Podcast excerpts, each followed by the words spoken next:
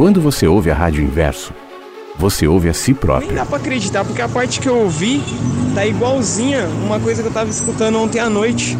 Que eu tava vendo num vídeo no YouTube seu, da época da Rádio Vagalume ainda. A soma de nossas vozes vira uma só. tratar o outro dentro de casa melhor, com carinho, com amor, com respeito. A diferença nos completa. Passei aqui para desejar um bom dia para todo mundo, agradecer por esse jardim lindo. uma questão moral, nem religiosa, num, âmbito mais amplo, e nem querer ser melhor que ninguém. Compartilhando um pedacinho do seu mundo e do seu olhar. Muito gostoso, muitos pássaros também. E trouxe vocês para passear nesse jardim também. Estamos aqui todos juntos. Como pássaros que generosamente compartilham o seu me canto. proporcionou os meios hábeis para que eu pudesse escrever esta história que começa mais ou menos assim. A nossa história vai sendo contada junto com a sua, todos os dias. E é isso aí, o dia tá lindo. Solzão aqui na capital, São Paulo, bairro do Sacomã. Compartilhando um pedacinho do seu mundo e do seu olhar. Buenos dias, inversos. Ai, que bom que tocou música, porque eu estava esperando para mandar meu áudio. Embora essa música seja linda. A educação, ela é você retirar tudo aquilo que é excesso e só sentir e deixar na, naquela pessoa o que ela é. Rádio Inverso. Espero que todos estejam bem. Eu estou muito bem. Vivendo, né? Cara, que programa sensacional, maravilhoso, totalmente humano, cara. Nada de alienígena, nada de disco voador. A vida tem muitos sentidos. Cara, eu tô me sentindo em casa, velho. No ar. Mensagens que chegam pela manhã. Com Flávio Sequeira. Rádio Inverso. A vida tem muitos sentidos. Faz tempo que a gente não ouvia essa vinhetinha, né? No ar, mensagens que chegam pela manhã. Eu até sorri aqui. coisa boa. Bom dia.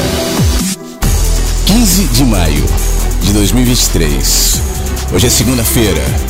E tá no ar o Mensagens que chegam pela manhã. Depois de uma breve pausa, é, uma retomada gradual, é, por uma questão técnica, eu não sei se eu vou conseguir seguir sequência assim diariamente, como é o, a natureza do programa, como é a minha intenção e, e- e voltará a ser assim que possível. Mas vamos fazer enquanto dá. Hoje eu falo direto de São Paulo. É aqui que eu estou fazendo mensagens que chegam pela manhã nessa segunda-feira, dia especificamente onde eu, eu estou, aqui na região de Alphaville, com muito nevoeiro, muito nevoeiro, não dá pra ver nada.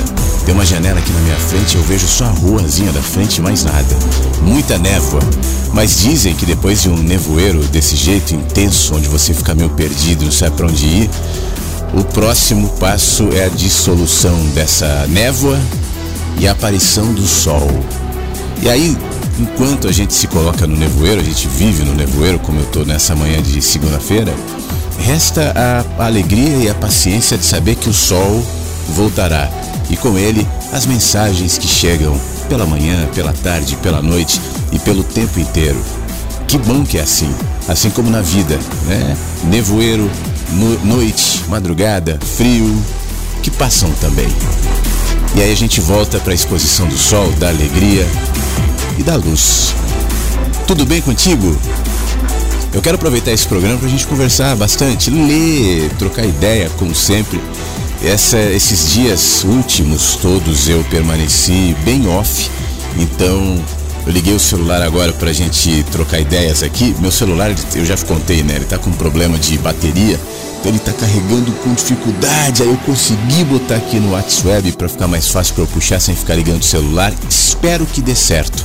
Eu vi que tem algumas mensagens nos últimos dias. Peço desculpa para todo mundo por não ter conseguido ver, abrir.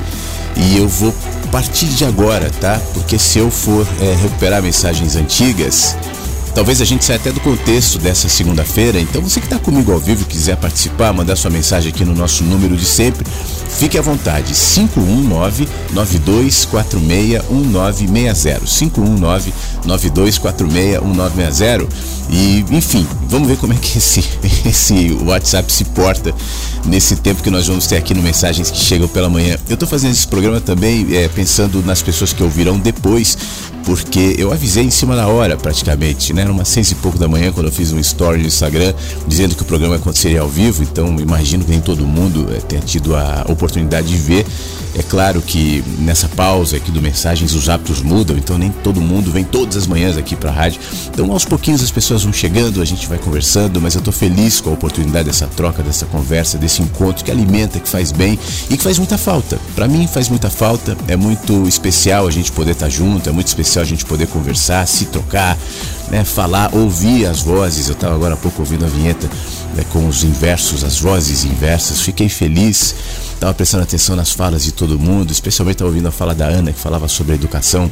Educação é retirar excessos para que a gente encontre o simples, o essencial das pessoas. E eu, enquanto ouvia essa fala, eu pensava nisso em relação à vida também. O movimento da vida também tem a ver com isso. Podas, retirada de excessos, pesos excedentes que a gente carrega muitas vezes, sem prestar atenção, e vai tornando nossa caminhada mais lenta, mais difícil, mais arrastada. Isso em todos os âmbitos, né? Estou falando de maneira geral na vida, e eu acho que sabedoria também é o um movimento da busca por leveza.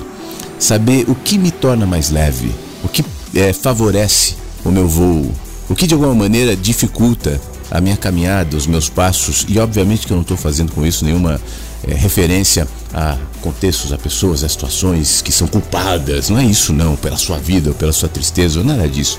Mas é uma questão de autopercepção. Né? O que, que eu preciso levar de bagagem na vida? Será que eu estou carregando muitas malas? Eu vou te dar um exemplo. Eu quebrei parte do meu dedo do pé. Uma fissurazinha assim. Eu estava na, na, no mar. Hoje é segunda, sábado, sexta, sexta ou quinta-feira, acho que foi sexta-feira.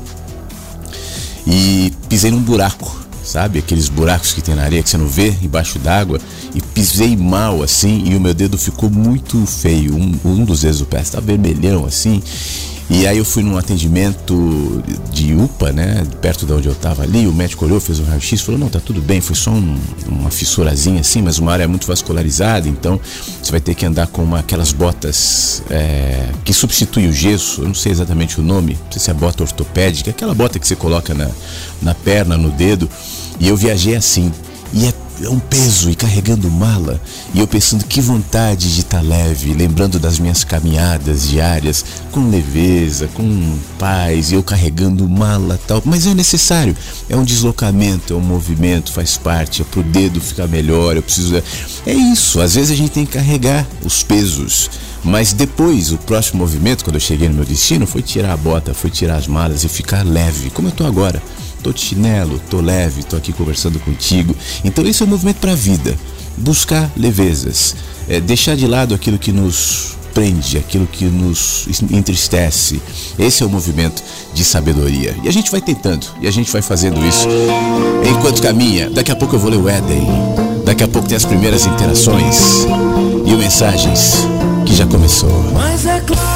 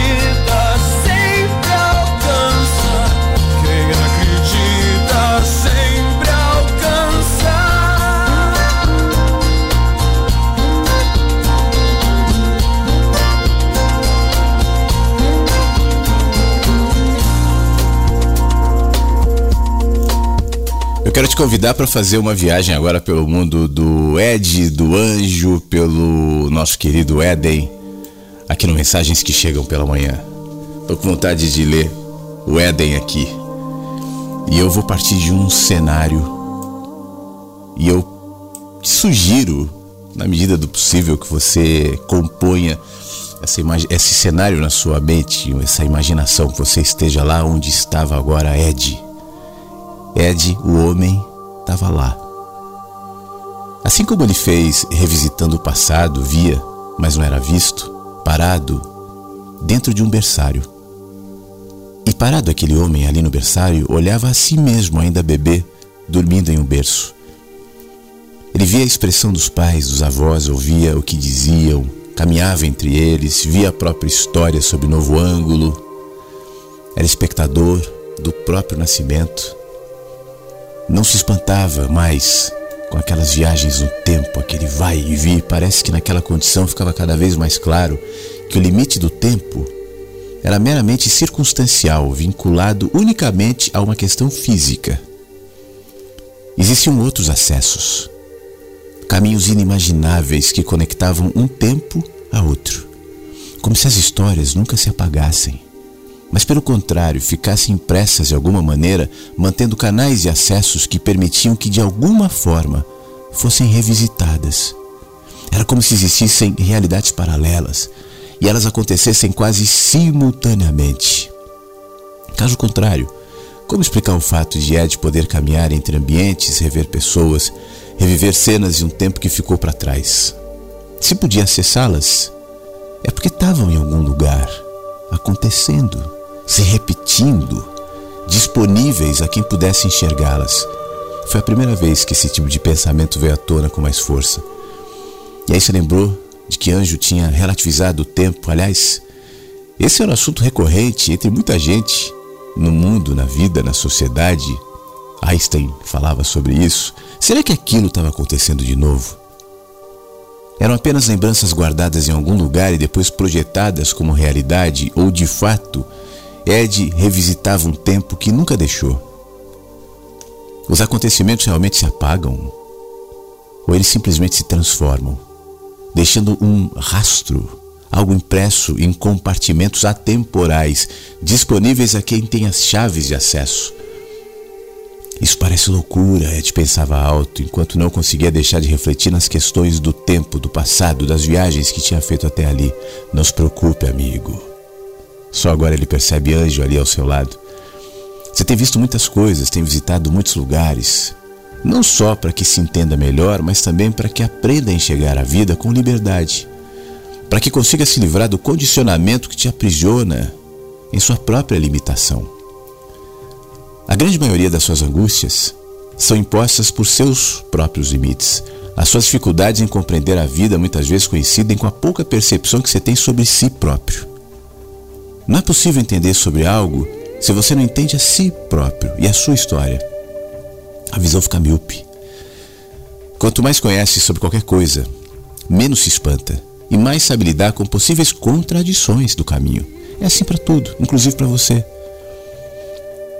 Ed olha para Anjo, pensa um pouco e comenta assim: Ó, oh, eu sinto que eu estou começando a entender muito a respeito do que tem me ensinado, mas ainda tenho dificuldade para entender como é que é possível que a gente revisite o meu passado. Tudo que eu vi, todos os lugares, as pessoas, as cenas, tudo, tudo tão real, tudo tão vivo, tudo tão presente. Ele para alguns segundos, olha de novo para o pai e para os avós ali adiante que conversam do outro lado do vidro do berçário. Olha ali, olha o meu pai, ele já morreu. A minha avó também. Mas eu estou vendo eles como se nada tivesse acontecido. Isso é muito louco. Anjo sorri e responde: Ed, não tem morte. Não existe. Bom, aí ficou mais confuso. Eu cresci com meus pais, perdi minha avó, então não morreram? Quando você vive em um corpo, você precisa do tempo. Tudo que existe é temporal.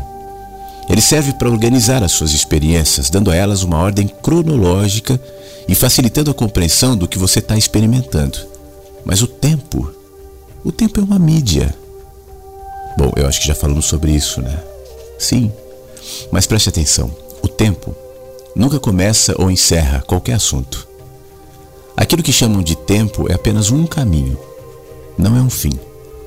Um jeito para que você possa compreender o que tem vivido e possa usá-lo como mídia que te melhora e que te torna mais experiente. Mas entenda: tudo que é, já foi. Tudo que foi, será. E tudo que será, já aconteceu. Agora eu não entendi nada, diz Ed. Ficou mais confuso ainda. E sabe por que Ed ficou confuso? Simplesmente porque eu embaralhei um conceito enraizado na sua mente que não consegue pensar fora dessas categorias fixadas em passado, presente e futuro. Você só consegue pensar assim, dessa maneira, e qualquer coisa fora disso soa como loucura, como heresia, como algo de impossível compreensão. Exatamente, diz Ed.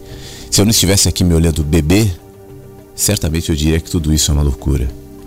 Mas você não está louco, Ed. Você está apenas atravessando algumas fronteiras, alargando as suas percepções em relação ao limitado espaço em que sempre caminhou. Aí Ed fala assim: Eu vou te perguntar exatamente como a questão está latejando na minha mente, tá? E peço para que você tente responder da maneira mais simples, sem dar voltas. Combinado? Combinado. Qual a sua pergunta? Pelo que eu entendi, até aqui os acontecimentos não estão limitados ao tempo e espaço. Parece que o que está limitado é a nossa compreensão, certo? Certo. Mas, se por exemplo, o meu nascimento está se repetindo o tempo todo, ou seja, se ele não está preso no tempo, e se eu posso revisitá-lo, é sinal de que ele está acontecendo e se repetindo, e se repetindo, e se repetindo, e se repetindo o tempo todo, é isso? Anjo sorri e responde: Olha, repetindo. Você prestou atenção nessa palavra? Repetir. Essa é uma palavra que só existe se estiver vinculada ao tempo. Porque se não há tempo, não há repetição. A repetição é um movimento antes, depois de novo, e de novo, e de novo, e de novo. Ed interrompe. Mas você disse que responderia de maneira simples. Pois é, mas é simples. Tenta agora se desprender dos seus conceitos fixos. Relaxa, se aquieta, ouça o que eu vou te dizer. Agora há pouco eu lhe disse que a morte não existe. E você refutou argumentando que já perdeu pessoas queridas. Pois bem, você não as perdeu. Na verdade, nenhuma delas deixou de existir por nenhum segundo. A única coisa que mudou foi a relação de vocês enquadrada na categoria do tempo e do espaço a que estão submetidos. Muda a percepção. O que chama de morte é um elemento anexado à percepção do tempo. Ela aparenta um fim. Ela cria um desfecho, ela encerra um ciclo. Mas isso somente na percepção de humanos que vivem condicionados a essa realidade do tempo. Mas as pessoas deixam de existir? Argumenta Ed. Não, Ed. Você deixa de percebê-las como sempre as percebeu. Mas sem tempo, e isso é fundamental, presta atenção, você também, além do Ed. sem tempo não tem fim. O fim é do tempo, e sem fim não há morte. A morte deixa de fazer sentido quando entendemos que a tirania do tempo é apenas uma questão circunstancial. Mas isso parece difícil de entender, argumenta Ed. Não, apesar de ser natural que você sinta assim, essa verdade já existe dentro de você. Talvez não com essa linguagem, mas se isso encontra eco de alguma maneira na sua percepção, é porque está aí. E é exatamente por isso que se angustia diante da percepção da morte. Pensar que é um fim te agride, porque isso é completamente contraditório à referência da eternidade, aquele vínculo fora do tempo que vive dentro de cada um. Você sabe que é eterno ou fora do tempo. Sente como se fosse viver para sempre, não é? Tanto que a morte é uma agressão. Não são feitos para morrer. A tua natureza não é uma natureza de morte, mas o teu corpo é. Porque ele tem fim, porque ele está no tempo. O teu corpo tem um cara chamado Flávio, por exemplo, que estava com dor esses dias, que quase quebrou o dedo. É o corpo. Esse é o corpo. Mas o ente que não chama Flávio, mas que habita o corpo Flávio, não morre, não envelhece, não é, é simplesmente é como todos. Então a ideia da morte, de um fim eterno, soa como enorme contradição. Mas o que acontece com as pessoas quando desaparecem da Terra? Elas vão para algum lugar específico? Pergunta Ed. Lugar, Ed. Preste atenção nas suas palavras.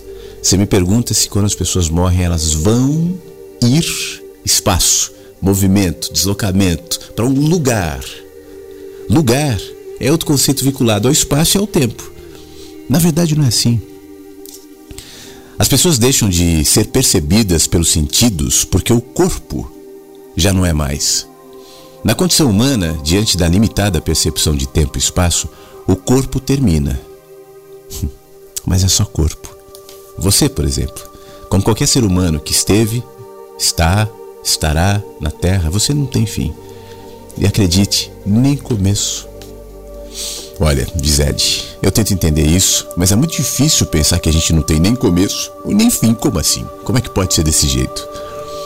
Eu entendo que seja difícil, Ed, e realmente você nunca vai entender por completo, afinal, enquanto ser, ente é, do tempo, você é um ser finito. Você vive um corpo que vai acabar, condicionado ao tempo e ao espaço, mas ainda que não entenda por completo, convive constantemente com o sentimento da eternidade, a sensação de que nunca vai acabar, a percepção de que a vida é para sempre. Isso cria uma realidade paradoxal. Seres eternos, vivendo em corpos finitos. E eu adiciono algo que não está no texto, mas talvez essa seja a natureza dos nossos vazios, das nossas nostalgias, das nossas saudades, parte dos nossos medos, da nossa busca pela transcendência, da nossa necessidade nos nossos movimentos todos de vencer a morte, justamente por conta dessa condição paradoxal de seres eternos vivendo em corpos finitos. E Ed comenta: enquanto você diz essas coisas, eu penso em como reagimos diante da morte, como é, tudo é doloroso, como é difícil perder quem a gente ama. Muito difícil, mas depois, estranhamente, o luto cede espaço à continuidade da vida. É como se depois do sofrimento, naturalmente, restabelecêssemos a ordem e voltássemos às nossas vidas. Ed, você nunca perde ninguém. Se estivesse de verdade conectado, o máximo seria uma mudança de relação. E assim, porque tudo que existe só existe como realidade dentro da vida, que é começo, que é sem começo, que é sem meio e que é sem fim. Trecho de O Éden, aqui no Mensagens.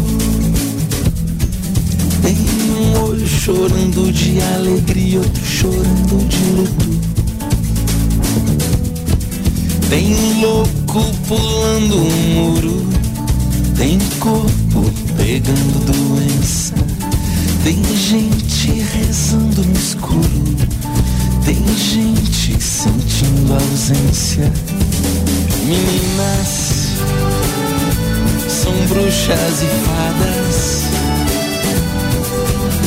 Palhaço é um homem todo pintado de piadas.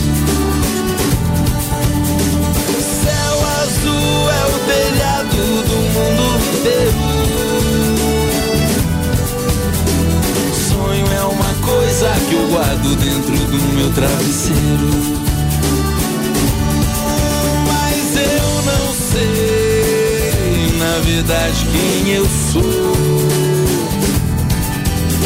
Já tentei calcular o meu valor,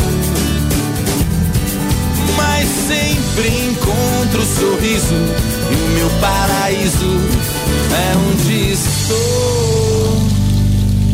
Eu não sei, na verdade, quem eu bom dia, meu amigo Flávio. Bem-vindo de volta. Espero que você esteja bem. Fico feliz em ouvir a sua voz. Você não tem noção do quanto bem a sua voz faz. É, passando para desejar uma ótima segunda-feira em São Paulo, Alphaville, né? Eu tô aqui na Zona Leste, aqui no Parque São Lucas também tá meio sabe, com umas névoas, mas daqui a pouco o sol sai, né? E é isso, passando só para te desejar um bom dia, desejar a todos um bom dia, uma boa estadia aqui em São Paulo. E já vou começar cobrando para a gente marcar o encontro assim que possível, tá bom? Um beijo, bem-vindo. Obrigado, Hilda. Cortou o finzinho aqui na. Mas isso é, é, é programação do software mesmo. Eu estou usando aqui na parte onde eu dou play nas músicas, ele tem, para quem entende, ele tem um fade out, que é um, um, cortezinho, então o áudio acaba interrompendo assim no último segundo, mas deu para ouvir. Hilda, poxa vida, muito obrigado. Primeiro, para mim é muito bom estar tá aqui em São Paulo. É, especialmente né, para revisitar pessoas, lugares tão especiais e preciosos para mim. Ontem eu passei um dia muito legal. É, eu estou na casa de um primo e, e, fui me encontrar com, fui almoçar com ele, com a minha prima também. Aliás, a minha prima Ju, algumas pessoas, é, não sei se têm acompanhado alguns stories que eu tenho colocado no Instagram nos últimos dias, de posts muito legais da Ju cantando, de da Ju fazendo. Ela, ela, ela é uma uma pessoa muito sensível tal. E a Ju, inclusive, nessa papo que nós tivemos ontem, fazendo um parênteses aqui, a gente está combinando de trazer alguns conteúdos da Ju para rádio. Ela escreve, ela tem um livro também publicado. Aliás, a minha família tem gente cheia de gente que escreve. O Rodrigo, onde eu estou também, tem livros publicados. A Ju, o pai deles, meu tio Fernando, também tem livros publicados. E eu vou trazer uns. De repente, até hoje eu trago algum texto aqui do, do livro de um dos livros do, do, do, Fernando e da Ju, né, do pai e filhos. Eles lançaram um livro há algum tempo chamado Reflexões Covidianas, onde durante a pandemia, naquele isolamento, naquela coisa toda, eles é, expressaram isso de maneira sensível, de maneira bonita, artística. E eu vou ver se eu trago um dos textos da Ju hoje aqui no, no nosso mensagem. Mas voltando para o que você estava comentando é, o encontro. Né? Eu, eu comentei sobre a possibilidade da gente encontrar aqui em São Paulo, não que isso esteja é, fora de, de cogitação, muito pelo contrário, eu quero muito, mas eu preciso me organizar. Essa história do meu dedo, Hilda, isso me atrapalhou um monte, porque eu tô com eu tô andando meio mancando assim e eu não posso muito ficar forçando o dedo, né? Não, não dá muito para abusar. Eu preciso recuperar e talvez leve um tempinho. E como eu tô sem carro, então, para mim, fica tudo mais complicado nesse sentido. Também caberia é, um espaço, um lugar, e eu não sei se eu vou ter tempo suficiente em São Paulo, pelo menos dessa vez, para isso. Não, repito, que eu esteja descartando. Eu, sinceramente, eu quero muito. É, eu só não sei se é possível por conta dessas questões, especialmente de local, enfim, e de tempo mesmo. Eu não sei se eu estarei em São Paulo no próximo fim de semana, quando seria ideal a gente fazer esse encontro. Claro que eu vou tentar decidir isso o mais breve possível, né? Porque se realmente acontecer, eu quero avisar, eu quero falar aqui até para as pessoas poderem se programar. Mas vamos deixar isso de stand-by por, por enquanto, é, até que seja possível, tá bom? Mas se não for dessa vez, será em algum momento breve. É, eu estou num momento, Hilda, e aproveitando para compartilhar com todo mundo, assim, de muitas. De muitos florescimentos, sabe? De muito renascimento, de muita coisa linda, muita coisa especial, muita coisa importante, muita coisa boa, muita coisa que me traz sorrisos, é, enfim, que, que a, a, colore a experiência da vida. E uma dessas coisas é olhar para esse trabalho, olhar para a rádio com outros olhos, com possibilidade de criar mais coisas, de fazer mais coisas. É, o próprio a retomada possível né, de encontros num curto a médio prazo também é fruto disso. Então tem muita coisa linda para acontecer. É como se eu tivesse despejado uma série de sementes de maneira até dolorida, assim, mas para que as sementes pudessem florescer e pudessem trazer novas flores, novos jardins, novas árvores, novos frutos. E a vida é esse movimento mesmo de morte e vida. A gente acompanhou o texto do Ed e do Anjo, né? Falando justamente sobre essa dinâmica dentro da percepção temporal que nós chamamos de morte, que encerra ciclos. É, talvez seja por isso mesmo que a morte, como nós conhecemos, não só a morte física, mas as mortes de muitas naturezas sejam necessárias nas nossas vidas. A morte sempre, não importa de que tipo de morte a gente está falando, a morte sempre é dolorida, a morte sempre nos escancara sombras, a gente sempre se, se sente perplexo, obviamente, diante da morte. Mas ela também é promotora de muitos nascimentos. Às vezes eu fico vendo na, numa praça, num lugar, numa rua, por exemplo, crianças lindas, cheias de vida, sorrindo, brincando, né? cheias de perspectiva, cheias de sonho, cheias de curiosidade. E eu fico pensando, para que essas crianças é, chegassem aqui, foi necessário que os seus pais, ou seus avós, ou seus bisavós envelhecessem, caso contrário, eles não teriam filhos, e decorrência do envelhecimento também é a morte. Então, de alguma medida, a morte promove o nascimento. Se ninguém morresse, não haveria espaço para que outros nascessem na vida. A gente não ia ter nada aqui no mundo. Não ia ter alimento, não ia ter espaço, não ia ter ar. Você imagina um mundo é, onde pessoas não morrem, onde aqueles que nasceram há 3 mil anos atrás ainda estariam aí ocupando os mesmos lugares, espaços, casas, e os que vierem depois. Como é que faria os que viriam depois? Como é que a gente faria? Então a morte também é, é, é convite para a vida, para outras coisas. Então eu tenho me colocado dessa maneira também e isso tem se projetado aqui na minha caminhada, aqui no meu trabalho. Por isso que eu fiquei muito feliz também de estar de volta aqui no programa hoje, de estar falando com muita gente dentro desse espírito de renovação, de sementes, de frutos, de crescimentos, de árvores, de mudanças de perspectivas, de alterações de rotas necessárias. E eu espero que disso é, surja muita coisa boa, inclusive, Hilda, a possibilidade de retomar alguns encontros. Então, assim que possível, eu farei. Não estou dizendo que não será agora. Talvez agora eu tenha um pouco mais de dificuldades, né, por conta dessas situações que eu trouxe aqui, mas eu tô louco pra gente fazer isso e assim que der, avisarei, tá bom? Bom dia, Flávio, bom dia, Inversos. Feliz segunda-feira. Espero que todos estejam bem. É o Anderson de São Carlos. Forte abraço a todos. Muito obrigado, Anderson. Bom te ouvir. Eu tô com aquela sensação de. Sabe aquela sensação de você estar tá, é, longe dos seus amigos? Você vai viajar por alguma razão tal, e você fala, pô, que saudade do Anderson, que saudade da Hilda, que saudade de tanta gente. E aí daqui a pouco você tá reencontrando seus amigos, aí você dá um abraço nos seus amigos fala, poxa vida, que bom te ouvir de novo tal. Eu tô nessa sensação. É só uma semana e pouquinho, né, que eu tô sem fazer o programa, mas a sensação que eu tenho é que faz um bom tempo, assim. E ouvir todo mundo aqui, e poxa vida, eu tô vendo aqui que tem um monte de gente ouvindo, eu nem contava que tantas pessoas estariam ouvindo agora eu, eu falei inclusive mais cedo, né? Eu não consegui avisar a tempo, eu vim meio em cima da hora tal, mas poxa vida, isso para mim é um, é um sentimento muito legal. Então, muito obrigado mais uma vez, tá bom? E a Flávio. Ah, opa, botei o áudio de novo do Anderson aqui. Eu tô meio enrolado porque eu, eu não tô. Deixa eu fazer um negócio direito aqui para não me enrolar de novo. Eu tô fazendo. Geralmente, quando eu vou. Quando eu vou botar os áudios no ar, né? Eu, é mais fácil eu pegar o WhatsApp, já botar o WhatsApp perto do microfone e ele captar direto o áudio. É muito mais fácil, que o áudio chega, eu já ponho. O formato que o áudio de WhatsApp chega para mim aqui é um outro formato que não é compatível ao que eu preciso para colocar no ar. Para que eu coloque no ar, eu preciso que o áudio esteja em MP3. Então, o que, que eu estou fazendo aqui, né? Você está ouvindo os barulhinhos de mouse? é isso, porque quando os mouses estão chegando aqui, eu entro no convertor de, de, de formato para mudar para MP3. Mas à medida que os áudios vão se acumulando, eu vou meio que me perdendo, porque vai entrando um monte de, de formato aqui e aí eu acabo botando um velho, mas esse aqui não é velho não, acabou de chegar, deixa eu ouvir. Bom dia Flávio, bom dia Inversos, que alegria de volta ouvindo vocês todos. Estou aqui de olho na panela fazendo brigadeiro e ouvindo a Rádio Inverso. Muito bom. Estou bem felizona, apresentando o Dia das Mães. E a minha irmã Marilene aqui comigo, ouvindo também. Ó, escuta a vozinha dela. Bom dia, Flávio, tudo bem? Hoje eu acordei bem docinho aqui, ó, para deixar as pessoas mais felizes, alegres, quando comer um brigadeiro. Bom dia para você. Bom dia, que legal, quer dizer que doçura é uma coisa de família. que coisa boa. Vocês já estão fazendo é, panela agora, comida agora? Não, estão fazendo o quê? Brigadeiro essa hora? Já docinhos para vender, para sair por aí?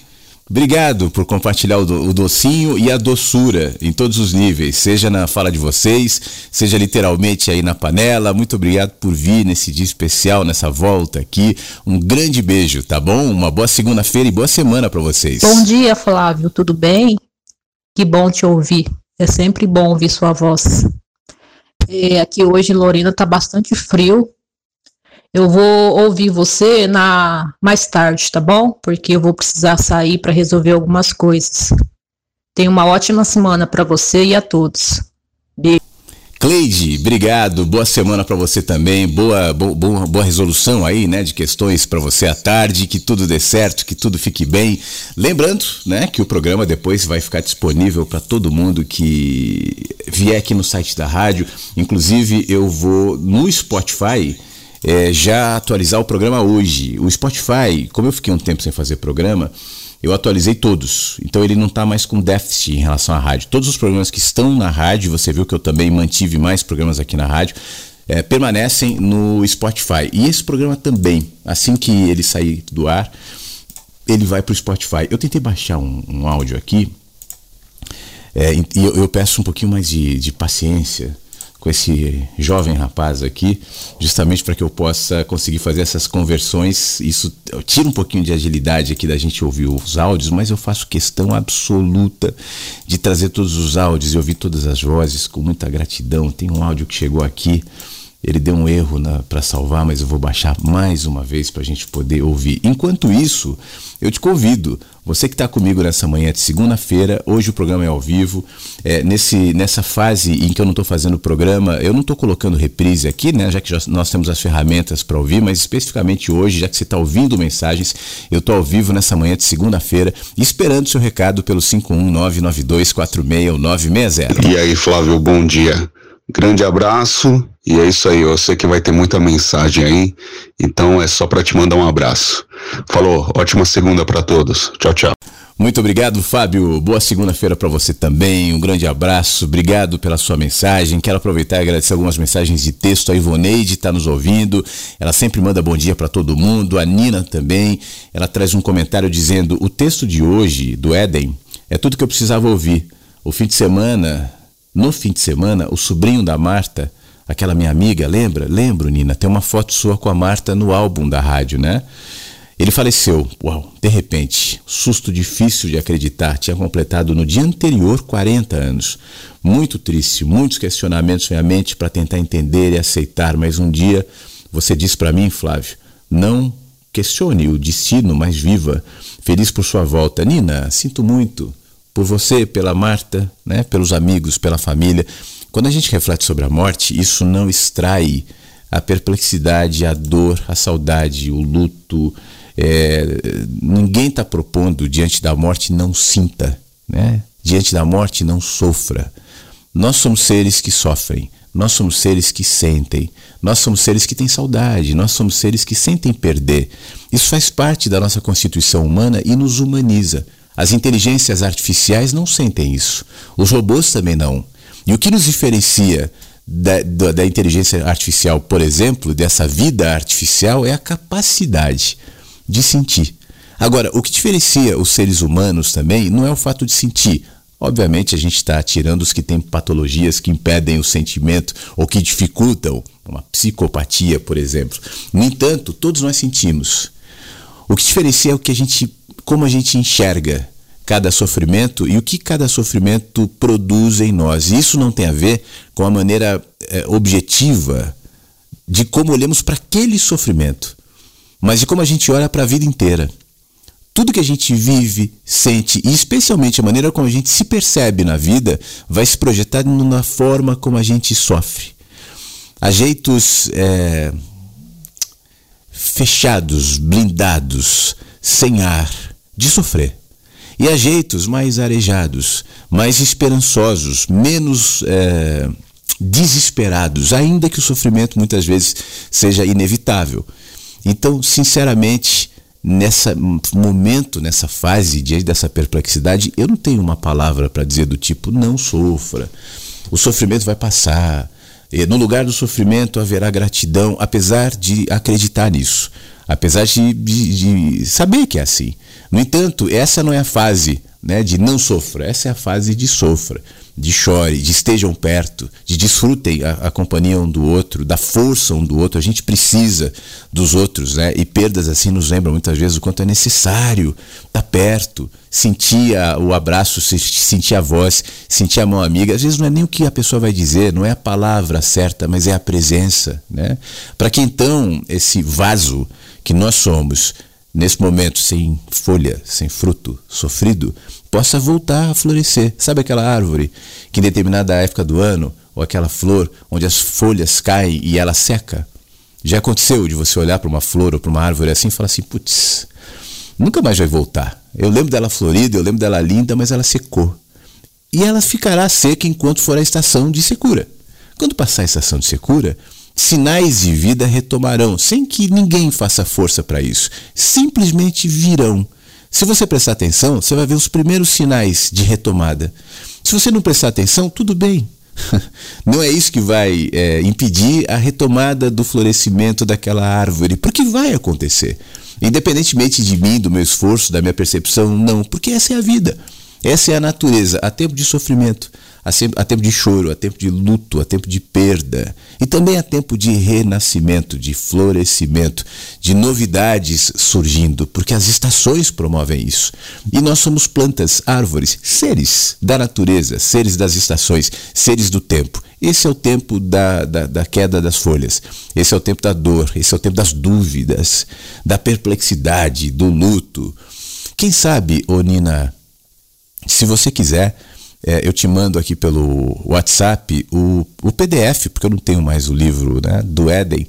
E se a Marlene quiser ler, é, talvez faça bem a ela. esses assuntos, como nós lemos inclusive hoje, são tratados muitas vezes no Éden e eu já tive feedback de pessoas que, passando por experiências tão doloridas quanto essa, é, de alguma maneira viram ali um, um solzinho, uma possibilidade e tal. Quem sabe, né? Se vocês quiserem, se você quiser, se a, se a, a Marta quiser, será uma honra para mim enviar para você. Tá bom, Nina? Mas por enquanto sintam-se abraçadas e, e pacificadas na medida do possível tá bom?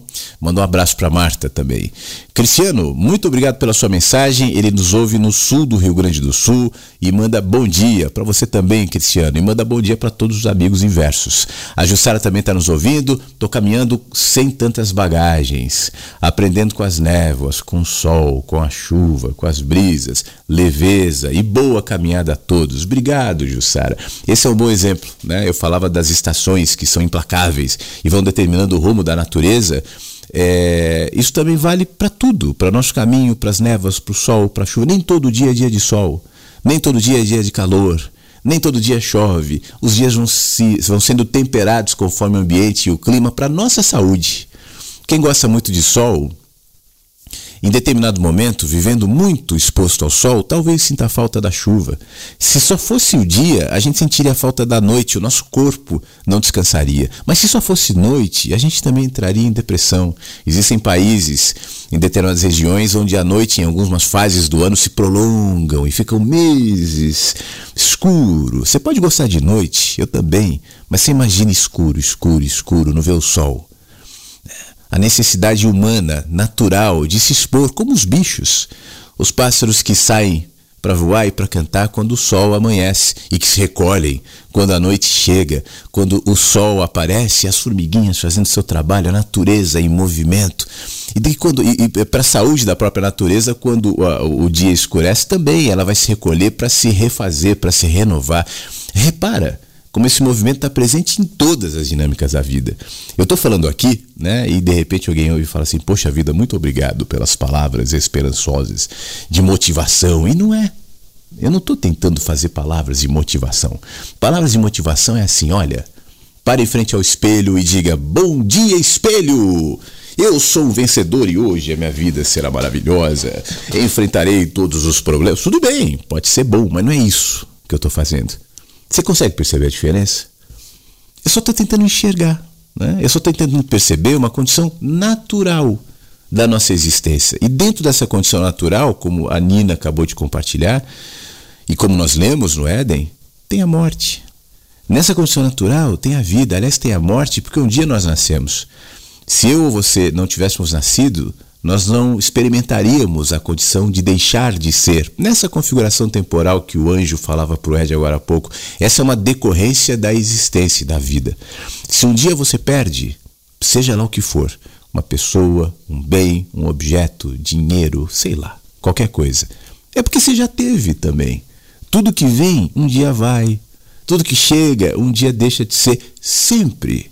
Mesmo que você não abra mão, não queira, mas a juventude deixa de ser, a infância deixa de ser, a meia-idade se transforma na velhice, e a velhice, como último estágio, nos anuncia que daqui a pouco virá o pôr do sol e, e aquele ser vai ser uma memória vai ser uma lembrança, vai ser o que ele foi, o que ele fez, é, desencadeando processos. Né? Ontem eu estava conversando com os meus primos e a gente estava falando sobre muitas coisas e foi um papo muito legal o meu primo ele tem um trabalho é, muito sério e muito sincero e muito conectado a ele. Ele trabalha com publicidade, ele é jornalista tal e ele tem um trabalho é, voltado para as igrejas de, de, uma espécie de assessoria tal, mas dentro de uma perspectiva de missão na palavra que ele usa, né?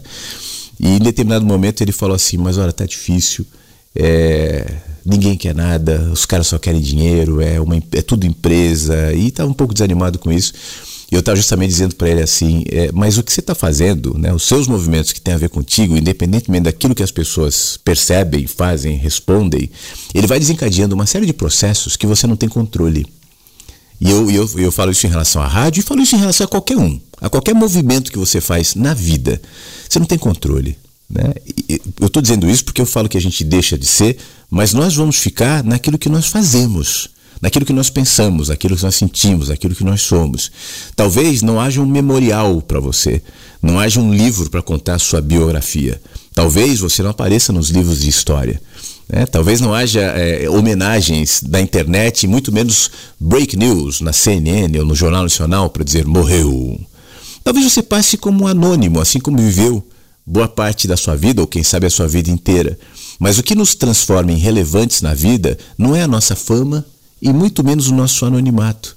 É aquilo que nós somos. Porque existe um processo que está para além dos holofotes, além das configurações e das métricas das bolhas, das redes virtuais, está para além dos aplausos, está para além do reconhecimento, está para além da grana, está para além da admiração, está para além da fama.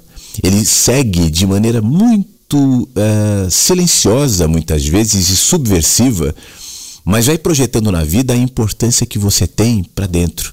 E projeta naquilo que você é e naquilo que você faz. É isso que te mantém vivo depois que você for. Cada pequena atitude, cada pequena atitude, cada pequeno pensamento, cada pequeno gesto, bobo, gesto de solidariedade, gesto de educação, de simpatia, gesto de empatia, mínimo, Ninguém viu.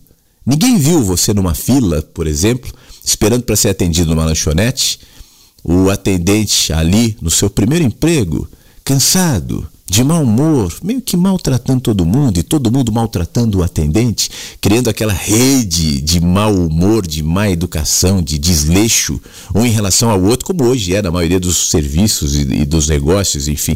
Mas você não. Você olhou para a pessoa e você viu ali uma pessoa, você não viu um atendente de mau humor que deveria me atender direito. E você falou bom dia, só isso. Nada, né? Ninguém prestou atenção, bom dia. Ninguém vai te dar prêmios por isso. Deus não vai te abençoar por isso. Você não está ativando a física quântica do Hélio Couto e do The Secret que você vai ficar milionário. Porque nada disso. Você só falou bom dia. Nada, né? Mas esse bom dia pode ter um mínimo efeito em quem recebeu que também não vai ser reconhecido. Essa pessoa que recebeu o bom dia não vai sair daquele trabalho e dizer: Nossa, Fulano de Tal me disse bom dia, minha vida mudou agora. Não é assim. Não sente, mas altera. um mínimo cenário mínimo movimento, é pouco.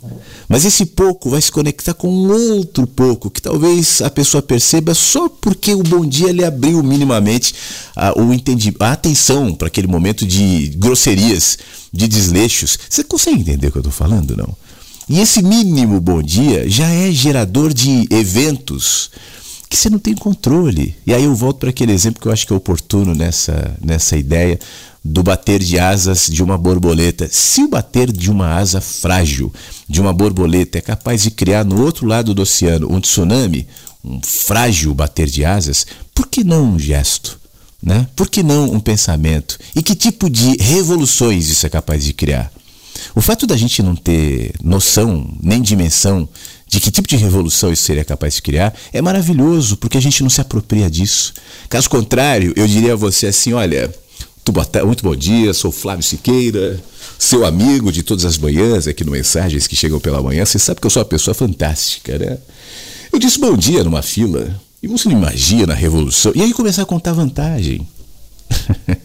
isso não é meu, isso não sou eu, isso não depende de mim. Que bom!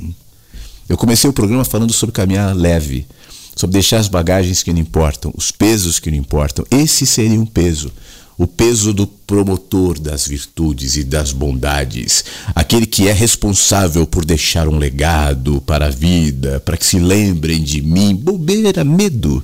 Isso é medo, isso é ego. A gente só vive e da melhor maneira possível. Às vezes não é tão fácil assim. Às vezes a nossa melhor maneira parece insuficiente. Não é assim? Eu sei como é. Às vezes a nossa melhor maneira parece muito fraca, parece muito aquém do que os filmes, do que os livros, do que as pessoas demonstram por aí, do que nós mesmos gostaríamos, eu sei. Mas também me dá uma paz saber que o meu pior, que o meu mínimo, que, meu, que a minha insuficiência é absorvida e metabolizada pela própria vida, que num processo de sabedoria selvagem faz com que o meu mínimo toque, frutifique, se movimente e vá gerando situações que eu não tenho ideia e jamais terei, que nasceram do meu mínimo. Né? Eu estou falando isso também no momento em que a gente está falando de morte, onde a Nina falou sobre a, a, perda do filho da Marta, onde eu li o Mensagens que Chegam pela Manhã, onde eu comecei também o programa falando sobre essa dinâmica é, existencial e pessoal de mortes que são necessárias no nosso caminho para que outras coisas aconteçam, para que outros cenários apareçam, para que novas perspectivas e que precisariam nascer, nasçam, surjam. Então que a gente. É, alimente essa percepção, essa mente, que esse seja um olhar. Eu não estou falando aqui de uma ideia, não estou criando uma doutrina aqui, porque isso que eu estou dizendo é óbvio, não é novo, né? não uma ideia nova. Ah, é assim a vida. Ande pelas ruas e preste atenção que você vai ver insetos mortos, vai ver pássaro caído ali. Passe em frente hoje às funerárias e você vai ver corpos sendo velados, porque essa é a dinâmica da vida. Para que coisas novas venham, outras precisam ir. E no caso do filho da Marta, por pior e mais dolorido e mais difícil, e eu não me atreveria a olhar para isso e dizer, vamos ver o lado bom. Pessoalmente, Nina, Marta, eu não consigo ver lado bom é, em uma mãe que perde abruptamente um filho com 40 anos. Não sei se ele tem família, filhos, enfim. Eu não consigo ver lado bom. Mas que bom que eu sou limitado. Quem sou eu para ver lado bom? Eu não consigo. Eu não tento eu vejo lados ruins nessa história. Mas se eu me aquieto, a vida trata de me trazer coisas boas. E eu não vou questionar se veio ou não veio disso, se foi ou se não foi necessário. Mas eu só sinto que essas coisas boas me tornam mais pacificado e mais sábio. Então que seja assim, Nina. Contigo, com a Marta e com todos aí, tá bom? Bom dia, Flávio. Bom dia a todos os inversos. Aqui o Ed Alexandre, de Marília. Você parece que está na Grande São Paulo, em Barueri. Espero que esteja bem, que as suas dores já estejam se amenizando, que as feridas já estejam cicatrizando e que você já esteja se encontrando. Para nós é uma grande satisfação ter você de volta. E permaneça, hein? Grande abraço, meu irmão. Meu amigo, muito obrigado, Ed. Um grande abraço para você. Permanecerei. É como eu falei no, no começo do programa. É, por enquanto, eu não sei até que ponto eu vou conseguir manter uma regularidade diária no Mensagens, né? Porque eu estou em deslocamento, eu, eu é, daqui provavelmente eu vou para Minas, né? Não sei exatamente se vai ser no meio da semana ou no fim da semana. Então é, é um momento assim de muitos é, movimentos, ajustes. Então isso infelizmente me impede de estar tá todo dia aqui fazendo o programa. Mas todos os dias que eu puder, eu farei. Até que então, e eu acredito que em breve, eu possa retomar diariamente. Eu, em momento algum eu tenho a intenção de interromper isso que é tão legal, né? Esses dias distante aqui da rádio, diante das pessoas, eu, eu, eu pensei o quanto isso é bom, o quanto isso faz bem a mim e a tantos, e o quanto é legal a gente manter isso aqui. Então fica tranquilo, que mesmo quando eu não puder fazer, enfim, estarei, a rádio vai estar aqui e assim que puder eu vou retomar sempre. E a mim eu estou bem, meu amigo, eu estou em movimento, eu estou crescendo, eu estou enxergando e recebendo da vida coisas lindas. Aliás, isso é um isso é um aprendizado, Ed, que eu eu te confesso que eu sou iniciante ainda nele, mas é muito bom me colocar nessa condição de, de receber sabe? De, de, de assumir as suas necessidades, as suas fragilidades. Eu, isso é um desafio para muita gente. E talvez pessoas que tenham configurações parecidas com a minha, que foram por N razões e às vezes por até movimentos da própria vida, é, solicitados de maneira precoce na vida para que tomassem frentes, para que assumissem responsabilidades. Isso faz parte da minha própria natureza, inclusive. Eu sempre fui assim. Desde pequenininho eu ia, eu fazia, eu ia na frente. Eu não gostava de depender das pessoas, eu não gostava de esperar os outros tal. Sempre foi assim, sempre, desde que eu me entendo por gente. Isso pode ser uma virtude, né? Mas se não tratado com temperança, com equilíbrio, vira um problema. Porque você desaprende a receber, você se torna eh, fechado no seu próprio casulo, tentando resolver sozinho todos os problemas e problemas que você às vezes não tem como resolver sozinho. E uma das minhas lições nesse sentido foi a minha condição física. É, eu não sei se você acompanhou a live que eu fiz essa semana, semana passada, né? Eu tive, assim, alguns meses, eu tive uma dor de que eu achava que era alguma coisa muscular, algum, algum mau jeito tal, mas eu me lembro que em determinada semana é, eu tive dificuldade de sair da cama. Então eu me mexia e era uma dor e eu me arrastava para sair da cama. Na medida em que eu ia me arrastando, ia vivendo o meu dia, parece que eu ia esquentando o músculo, pelo menos é assim que eu sentia, e eu ia melhorando, e aquela dor ia amenizando, ficando fraquinha tal. Isso durou mais ou menos uma semana. É, depois passou. E eu continuava com as minhas caminhadas diárias, tudo normal. Eu gosto muito de caminhar, enfim. É, aí depois voltava de novo, não naquela intensidade, um desconforto, uma coisinha. Isso foi se prorrogando durante um tempo. Aí na semana passada, né, eu viajei, fui pra praia e chegando lá tinha um desconfortozinho, mas nada relevante ou que me chamasse atenção. Até que em determinada noite eu senti a dor de maneira mais rapidamente, mais aguda, mais intensa. Naquele momento eu já estava desconfiado que era o, tal do nervo ciático, né? Então a minha perna inteira, uma dor, eu nunca tinha sentido isso. E naquela noite eu não consegui jantar, assim, eu sentei para comer, mas não tinha posição. Eu parei de comer, tal, fui deitar, fui pô, deitado fica melhor. E vai passar como todas as outras vezes. E não passava. Muito pelo contrário, ia piorando. Eu não tinha posição de alívio. Então eu virava para cá, virava para lá, deitava, sentava, esticava, nenhuma. A pior posição era em pé. Aí doía muito. Deitado, ai, era dor. E aquele desespero de você ver a madrugada entrando e você não, consegue dormir. E aí, em determinado momento, deu uma e pouco da manhã, eu acendi a luz do quarto, já consciente de que eu não iria dormir. Né? Eu falei, em vez de ficar aqui lutando e sofrendo, eu vou respirar, eu vou ouvir uma música. Eu botei uma música clássica e fiquei respirando. Claro que isso me acalmou, mas não aliviou a minha dor, que permaneceu a madrugada inteira. Na manhã seguinte, a dona ali da, das casas que eu estava é, ficou sabendo como eu estava, né? torto, não conseguia fazer nada, assim, levantar para pegar um copo d'água era um sofrimento. E ela é, comentou que tinha passado uma situação semelhante e indicou um quiroprata ali da cidade. Fui até o quiroprata. Eu nunca, eu, eu, na verdade, eu já tinha ido ao quiroprata na infância. Meu pai e o meu avô, em, aqui em São Paulo, frequentavam o Dr. Shobu, que era um japonês que subia nas costas da pessoa e fazia com o pé a correção da coluna. Era um negócio incrível, assim. E eu lembrei do Dr. Shobu falei, será que é igual? E fui. Cheguei lá, um senhor assim, que trabalha com isso há 36 anos, falou: Vamos ver, senta aí, deixa eu ver o que, que você tem. E eu com aquela dificuldade de sentar. Aí ele começou a me apertar eu, ah, ele falou assim: Você tá todo torto. Olha como suas costas, tão, teu peito tá nas suas costas, teu pé no Mas isso é coisa de muito tempo. Como é que você ficou desse jeito? Eu falei, não sei. Eu nem sabia que eu tava torto desse jeito. Não, vem cá. E o cara me deu uma surra. É um negócio assim, ele te, te aperta, te entorta, te puxa tal, que durou uns 15 minutos, 15 ou 20 minutos talvez.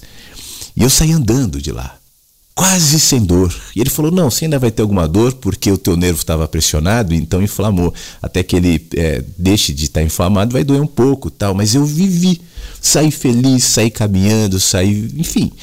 Eu estou contando essa história, né? Porque eu trouxe ela para minha experiência de vida e eu acho que ela cabe muito assim nesse momento.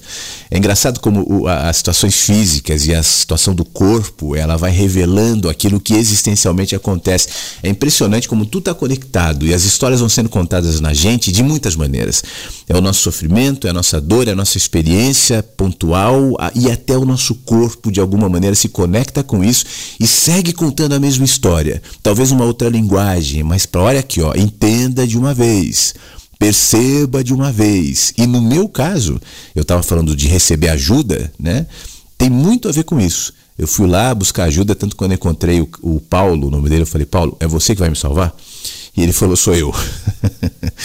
Porque eu fui deixando, né? Uma dorzinha, uma situaçãozinha, um desconfortozinho, né? não passou. E fui deixando, não fui atrás, né? Fui, não, consigo, deu para andar mas volta. Não, mas tudo bem, é normal. E vai, e vai. Até chegar o um momento em que se torna insuportável. E aí, ou você é obrigado a fazer alguma coisa, você vai viver numa cadeira de roda. Porque do jeito que eu estava, eu não conseguia me mexer, não conseguia andar, enfim. E aí foi o que, que acabou resolvendo. Aí na, na sexta-feira eu voltei lá para fazer uma, uma manutenção, né, um último acompanhamento, fiz mais uma ascensão rápida ali, tudo bem. E naquela mesma manhã Tava bem, feliz, movimento tranquilo tal. Aí fui pro mar. E aí tropecei num buraco na água, tropecei não, tortei o pé assim, e agora o meu dedo é que está machucado. Você sabe que eu estou me enxergando nessa fase. Eu que sempre fui um cara de muita, muito movimento, de fazer as coisas, de ir atrás. Eu estou me enxergando, por exemplo, hoje, especificamente nessa segunda-feira, sem movimento. Né? Eu estou aqui em Alphaville, na casa do meu primo, super bem recebido, super bem instalado tal, mas eu não tenho movimento. Aqui não, eu não consigo ir para onde eu queria ir, tipo, eu queria dar um pulo na Paulista, visitar alguns amigos, mas é complicado com esse meu dedo, não tenho, aqui não tem metrô, tal coisa para ir, aplicativo é meio caro para ficar andando, voltando e com esse pé eu fico segurando, e eu fico parado, não posso sair para caminhar. Aí eu olho para essa minha imobilização e pergunto assim: vem cá, o que, que está me contando? Né? O que, que isso está me pedindo? Porque na mesma semana, dois eventos. Ah, o nervo ciático e agora o meu dedo. Por quê? Isso não é coincidência. Né? E numa fase da minha vida de muitas mudanças. Por quê? Né? O que, que está me dizendo? Eu não tenho uma resposta. Talvez tenha algo a ver com calma. Não corra tanto. Né? Espera. Talvez. Eu estou tentando ouvir, eu estou tentando entender, mas algo para mim é muito claro. Essa conexão muito evidente entre o meu corpo, entre os, o que eu sinto, entre o que eu preciso fazer, entre o que eu não enxergo, entre situações na minha vida em que eu vou relevando, em determinado momento elas se avolumam de tal maneira em que é obrigatório tomar uma decisão, né? Senão a dor vai ser insuportável. Repare que quantas conexões, eventos pontuais e distantes uns dos outros acabam convergindo. Né? A nossa capacidade de enxergar isso é o que nos melhora. Então a gente responde a isso de maneira sábia. E pessoalmente é o que eu estou tentando fazer e é o que eu sugiro você também que tenha as suas experiências, as suas dores, os seus limites, que enxergue e que, se possível, responda a essas demandas o quanto antes. Não deixe elas crescerem, não deixe elas virarem aquela minha madrugada horrível sem dormir, né? para que então você possa tomar uma surra para resolver. Bom dia, Flávio. Bom dia a todos inversos. Aqui o Ed Alexandre de Marília. Opa, o Ed Alexandre a gente já ouviu. É para ele que eu estava respondendo agora. Ed, mais uma vez, muito obrigado. Eu fui colocar um outro áudio aqui. Para quem tá. Acho que é esse aqui. Para quem tá chegando agora, eu estou numa configuração um pouquinho diferente nessa manhã, porque o meu o celular né, do WhatsApp ele está com a bateria muito viciada e ele ficou desligado todos esses dias. Eu estava eu tava quieto mesmo, então fiquei off. E e com isso, agora quando eu fui ligar para fazer o, o, programa, a bateria foi embora, assim. Então eu consegui conectá-lo no no no, no WhatsApp, mas eu não consigo reproduzir direto do WhatsApp no ar, porque ela chega num outro formato. Então quando a mensagem chega, eu preciso reconverter aqui, passar para o formato para eu colocar na rádio, que é o formato de MP3. E isso leva um, um segundinho e uns barulhinhos de cliquezinho aqui no ar que você deve estar tá ouvindo, né? Mas eu já estou recebendo um áudio e estou feliz por, por ouvi-lo e vou colocar já já. Mas antes do áudio é, converter e ficar pronto, deixa eu agradecer algumas pessoas que estão vindo também, deixar recado. No site da rádio existe aqui a parte recados, onde você pode escrever o seu recado, onde você pode se manifestar. E tem umas mensagens muito legais, muito carinhosas aqui. E eu vou aproveitar. E antes do próximo áudio, que já está pronto, deixa eu ler uh, o recado do Hamilton.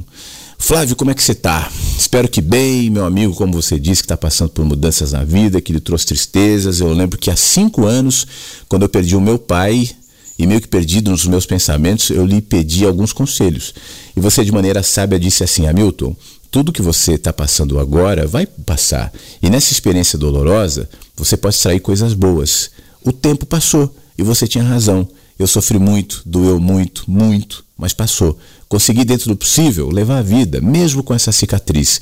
Espero que você fique bem e, diante dos escombros, você reconstrua uma nova fase. Ele é de Piauí. Poxa, Milton, muito obrigado. É, ontem eu estava conversando com os meus primos né, e estava dizendo mais ou menos sobre essa coisa das boas e das más experiências. É, pessoalmente, eu não acredito que nenhuma experiência em si mesma carregue um componente absoluto de ser boa ou má. As experiências são só experiências, mesmo a morte. A morte é uma experiência. Né? Ela não está carregada de conceitos morais, é, não é boa, não é má, não é, é, é não é punição, não é, não, não é presente, é, é, um, é um dado. todas as experiências e todas as mortes, não só as mortes físicas. O que vai mudar é como a gente enxerga elas. Agora, o que interfere em como eu enxergo elas é como eu me enxergo. Tá tudo ligado aqui, né? Isso não quer dizer, como a gente estava conversando agora há pouco, que a gente não vai passar por elas com dor e com sofrimento, mas a esperança de saber que, a, que as experiências, assim como tudo na vida, não são fixas, elas se transformam, permite que eu não me apegue àquela experiência como um amuleto. Tem gente que faz isso, por exemplo, já que a gente está tocando muito no assunto de morte hoje. E pode ser morte de qualquer natureza, tá? qualquer perda. Às vezes, quando você perde alguém, é, você fica tão dependente daquilo, tão vazio, que não tendo aquela pessoa, você vai se apegar na imagem, na dor, no sofrimento pela perda daquela pessoa, como se esse substituísse aquela pessoa. Eu não tenho mais fulano ou fulana, mas eu tenho meu sofrimento, que me conectará ao fulano ou à fulana para sempre.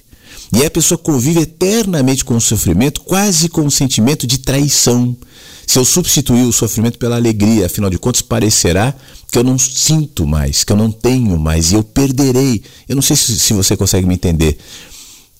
A, a, a, por pior que seja, né, o sofrimento para algumas pessoas representa aquela perda. Então eu conviverei com o sofrimento como forma possível de manter aquela perda em alguma medida presente, só que isso adoece.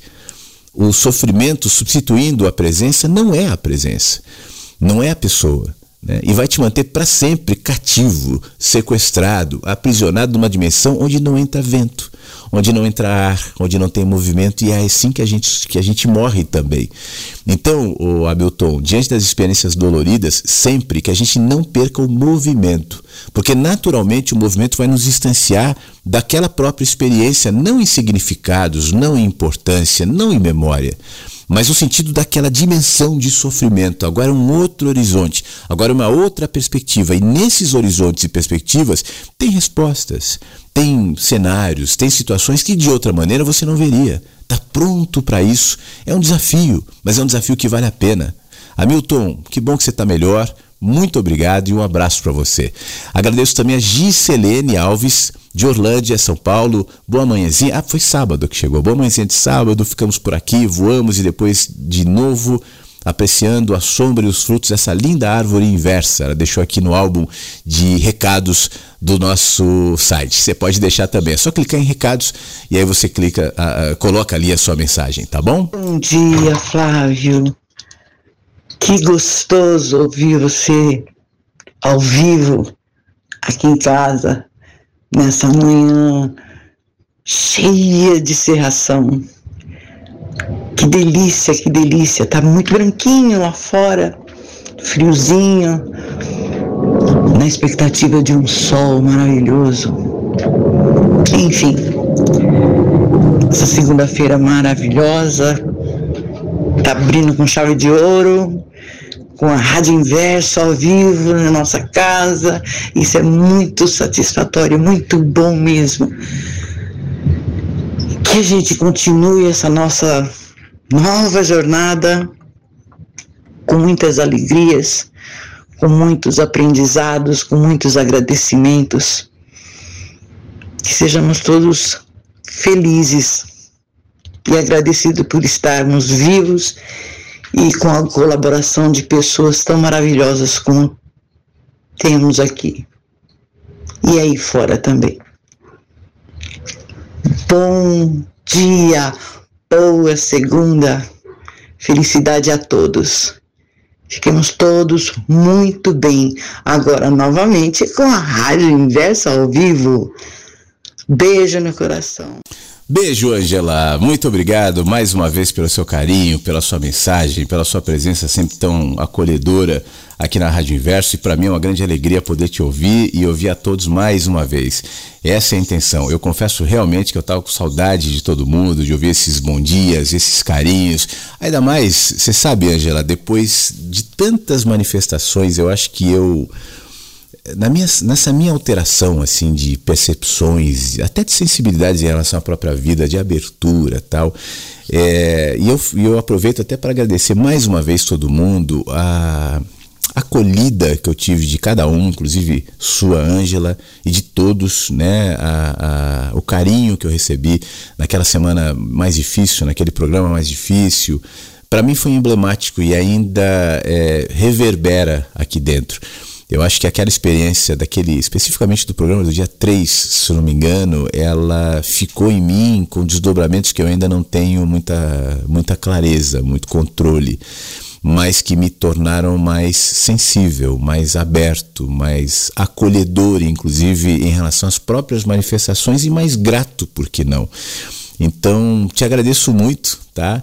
É, por isso também eu fiz questão de estar aqui hoje, ao vivo, fazendo o programa. Provavelmente amanhã também eu vou estar, muito provavelmente, mas por enquanto eu vou manter aquele esqueminha que a gente já combinou aqui na rádio do story no Instagram. Eu acho que é a maneira mais simples, mais fácil de avisar todo mundo. Então, quando tiver programa, eu vou lá e publico, como eu fiz hoje. Então é um, é um, é um bom jeito. Né? Quem não tiver, me adiciona lá no Flávio F. Siqueira para a gente seguir nesse canal de contato. Mas, Angela, mais uma vez, que bom. Um beijo para você, obrigado e boa semana, tá bom? Bom dia, bom dia, Flávio. Não acredito que você tá ao vivo, cara. Caramba, fui procurar aqui, eu nem, nem tava acompanhando, só hoje que eu falei, ah, deixa eu entrar lá na Rádio Inverso para ver o que, que o Flávio colocou de reprise. E não é que você tá ao vivo mesmo? Cara, espero não tá mandando mensagem tarde demais, viu? Primeiro lugar, quanto tempo, hein, Flavião? Poxa, brincadeira, nem foi tanto tempo assim, não. Mas que prazer enorme estar tá ouvindo você de novo ao vivo. Poxa, que legal ver você voltar, porque você construiu um negócio muito bacana. Não é uma questão de dependência emocional, não, viu? Pelo amor de Deus, graças a você, eu, eu, me, eu tô me desapegando muito disso, que eu era muito ah, alguém vai me trazer a verdade, meu Deus, eu preciso ouvir o Flávio, ele vai me dar a resposta que eu preciso, que vai mudar minha vida. E você, com as suas respostas, acabou me fazendo ver que é bem pelo contrário. Só eu que vou poder encontrar essas benditas respostas. Ou criar, não sei. Talvez elas já existam mesmo. Mas vamos, vamos parar de, de viajar. Flavião, você não trata as pessoas como clientes. Isso é incrível você trata todo mundo como igual. Essa é a diferença desse programa. Esse programa nos deixa muito próximos e meio que ele quebra essa divisão entre o locutor e o telespectador. Não tem muito essa questão. Você não se coloca numa posição superior, sabe? Você não está em cima de um púlpito. Você não é um padre, um pastor, um místico, um mestre, um guru. Você é só o Flávio, fazendo seu programa. E tem outras pessoas que querem ouvir, que querem participar, você dá voz às pessoas. Isso é incrível. Essa interação humana é a melhor coisa que tem. Flávio, eu queria fazer um comentário. Não sei se está tarde, não sei se eu tô falando demais, não sei se dá tempo. Não, não tá falando demais não. É, é, esse, o áudio foi se encerrando, né? Porque eu já expliquei aqui nesse software, quando chega no fim, ele vai dando um, vai abaixando um pouquinho. Eu vou entrar com o comentário, a pergunta do Luiz, logo na sequência mandou um segundo áudio, a gente já vai ouvir. Mas deixa eu fazer um comentário antes em relação ao que você falou, o Luiz, das respostas, né? É, para saber a resposta. Você sabe por que, que não tem uma resposta? Porque são muitas respostas. Você lembra o slogan aqui da rádio? A vida tem muitos sentidos. A vida tem muitas respostas. O sentido da sua vida é, é único, ele só se aplica a você. Porque ele tem a ver com o seu contexto, o seu caminho, a sua experiência. Por isso, qualquer um, por melhor, por mais sábio, por mais experiente, por mais inteligente que seja, se coloca diante do outro como o dono das respostas, é, esse vai estar tá diminuindo a chance do outro de perceber o que precisaria de fato ser percebido. Porque a resposta, independentemente de qual seja, de qual área, seja estar conectada a você e não ao evento específico. Então, a, a função de alguém que quer ajudar o outro é, é, é contribuir de alguma maneira com que o outro perceba nele próprio a resposta que só ele tem. E é por isso que eu comecei o programa falando sobre aquela, aquela parte da vinheta em que a Ana fala sobre educação, é tirar os excessos para que a pessoa se enxergue, e isso tem a ver com as respostas também. O que eu tento fazer aqui na rádio é questionar, é movimentar, é relativizar aquilo que me parece ser excesso e dificultador de enxergar uma resposta que é eloquente em você. Ela está aí para aquela questão, para aquele problema, para aquele movimento, por mais, Luiz, que ela não apareça no primeiro momento. O fato de estar aí e de ser eloquente não quer dizer que você vai saber o tempo inteiro. Às vezes é parte da própria pedagogia, do nosso aprendizado, do nosso, do nosso amadurecimento, o tempo, como mídia que nos prepara para em determinada fase da vida, momento da vida, trecho da experiência, você tenha condições de assimilar aquela resposta. É claro que a resposta está aí. É claro que ela está sendo dita o tempo inteiro, mas nem sempre eu sou capaz de ouvir. Porque entre eu e ela tem tantas verdades, tantas certezas, tantos medos, tantas questões que me separam daquela condição mais essencial que, em simplicidade, eu perceberia. Então, quando você diz, poxa, eu estou descobrindo algumas coisas, eu fico feliz justamente por entender que nesse movimento aqui que a gente promove, todos nós aqui na rádio, é, pelo menos no seu caso, isso está sendo bom no sentido de retirar os excessos. E aí tem a ver com medos, tem, tem a ver até, ô Luiz, com a quantidade de pensamentos que a gente amontoa sobre os outros, faz aquela pilha, aquele excesso, aquele peso, como se o excesso de pensamentos, de ideias e teorias nos traria uma resposta. E justamente é isso que nos afasta muitas vezes. Os excessos. Né? Eu vou ler 800 mil livros, por mais que a leitura seja boa. Eu vou fazer 500 mil cursos, por mais que fazer curso seja bom. Mas isso não me traz respostas essenciais. Eu posso fazer um curso sobre física quântica.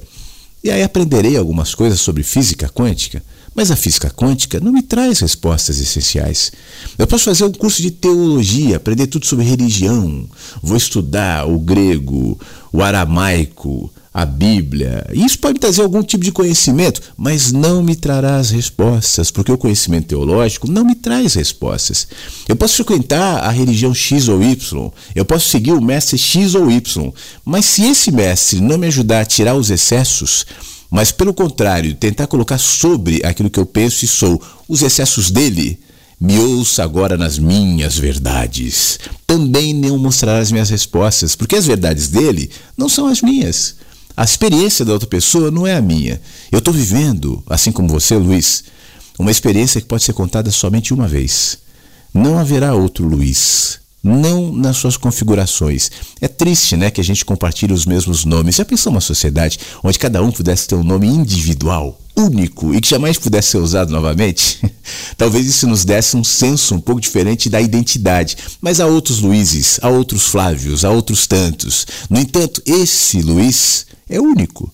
Nesse contexto, nos seus sofrimentos, nas suas dúvidas, na sua família, você que veio dos pais que vieram dos avós e dos bisavós e dos tataravós, que também são únicos, e toda essa combinação única gerou um evento que não houve na Terra e nem vai haver que é a, o nascimento do Luiz, esse Luiz, que tem as suas dúvidas, que tem as suas questões, que tem os seus amigos, que tem os seus. É só você. Então, como ousaria eu, que sou uma outra experiência, dizer, Luiz, é isso, é aquilo, esse é o caminho. O máximo que eu posso dizer, Luiz, no meu caminho eu aprendi isso. Luiz, na minha vida eu tenho percebido isso. Nos meus movimentos eu tenho percebido determinados cenários. Olhe para eles e veja como eles refletem em você. E talvez você goste. E quando eles refletir, refletirem em você, refletirão de outra maneira, porque não mais será em mim. Não mais será eu, não mais será o meu olhar ou a minha experiência, mas a sua. Mas você. Isso que nos torna únicos. Deixa eu ver o que mais você tem a dizer. Flavião, espero que o que eu mande agora não esteja tão avulso, mas se tem uma coisa que eu ando pensando nos últimos dias, é assim. Você já notou como tudo é tão fácil para quebrar e tão difícil para se reconstruir? Se eu derrubar um copo, é questão de segundos ou de, sei lá, milissegundos. Na hora que eu derrubar aquele copo, ele vai se espatifar no chão vai ficar um monte de caco de vidro no chão, espalhado pelo chão. Para destruir, para rasgar um papel é tão fácil, mas para colar de novo é tão difícil e não vai ficar como era antes, vai ficar muito diferente. Como para destruir, sabe, é mais fácil, mas para reconstruir é mais difícil, dá muito mais trabalho, às vezes nem é possível colar todos aqueles cacos de vidro. Então, nossa, eu fiquei pensando nisso, né? Até com aquela, aquela aflição. Por que, que tudo que é, que é ruim assim é fácil e o bom é difícil? Por que que. Sabe, eu não sei te explicar. E assisti um dos meus filmes favoritos ontem de novo, pela segunda vez, e eu nem sabia que ele ia tocar nesse assunto. Porque o filme é muito complexo. Eu não entendo quase nada, mas ele me toca de alguma forma. Se chama Senhor Ninguém. Não sei se você já assistiu. Senhor Ninguém. E. Caramba! Meu, ele diz que tudo tende à entropia que o que é assim que é o universo. Ele vai seguindo essa desordem. E o filme fala muito de escolhas, que não importa qual escolha você faça, todas vão trazer esse problema. E que a nossa mente, muitas vezes a gente vai pensar, não, eu poderia ter escolhido outra coisa, poderia ter feito isso, poderia ter feito aquilo, mas em todas as escolhas sempre vai vir esse ônus. Talvez não seja um ônus, a gente enxerga assim, mas sempre vai vir esse caos, essa confusão, esses problemas, essas dificuldades, porque isso faz parte da vida. Não sei porquê. Isso ainda não tá, tá meio confuso na minha mente, por isso eu não consegui explicar tão bem, mas acho que você entende, Flávio. Acho que você entende bem. Que, que às vezes a gente faz. No filme ele dá o exemplo de que se você misturar o purê de batata com molho de tomate, depois não tem como desmisturar. não tem como desfazer essa mistura. Porque já está feito. E o filme também fala de que não escolher seria uma escolha também. Se você não escolhe, você faz uma escolha. E aí eu fiquei pensando nisso, Flávio. Será que o futuro está em aberto, né? nossas escolhas. Eu não tô nem falando em abstração, tô falando na realidade. Nosso futuro está em aberto. Mas será que se eu não fizer escolha, é, a vida, entre aspas, Deus, será que Deus está dentro de mim mesmo? Será que Ele está ajudando a fazer escolhas? Será que quando a gente não faz uma escolha, a nossa intuição, Deus, o universo, a natureza, essa inteligência superior ah, na última palavra aqui cortou, mas deu para entender, né? Faltava um segundo e pouco aí de corta. Meu querido Luiz, legal seu questionamento. É, você falou da entropia, né? Como um evento é, incontrolável e o universo tende à entropia. Eu estava pensando, vamos falar primeiro em termos macro, em relação a essa questão de por que, é mais fácil destruir, porque as coisas se destroem e construir é tão mais complicado. Quando você olha para o universo, né, e a, a, ciência ainda engatinha na descoberta do que é o universo, de quando o universo começou, não há consenso, 14, poucos bilhões, assim, mas não, não sabe exatamente. E, mas fala-se sobre o Big Bang. Atualmente, o, o que traz um pouco mais de consenso dentro da academia científica é o evento do Big Bang.